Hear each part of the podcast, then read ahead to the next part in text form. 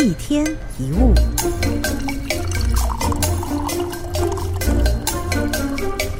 年轻的时候爱喝酒，刚开始完全不知道自己到底可以喝多少。如果不小心意气用事的话，最糟糕的情况可能会急性酒精中毒送院急救。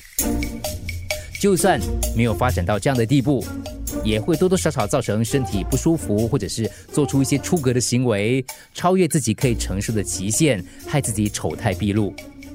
其实，为了避免发生这样的情况，我们必须事先要知道哪一种程度会造成自己身体跟精神出现什么样的异常。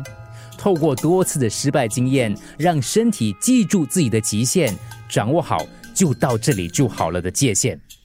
其实工作也一样，如果没有衡量自己的能力、体力，一个劲的埋头猛冲，恐怕你身体跟内心都会承受不住。知道自己的极限，决定。这一次就努力到这里，这样的一个界限是很重要的。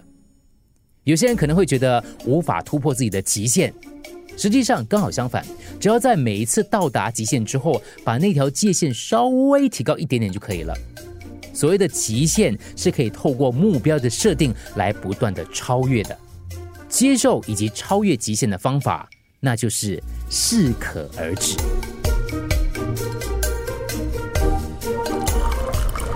一天一物，除了各大 podcast 平台，你也可以通过手机应用程序 Audio 或 UFM 一零零三 SG slash podcast 收听更多一天一物。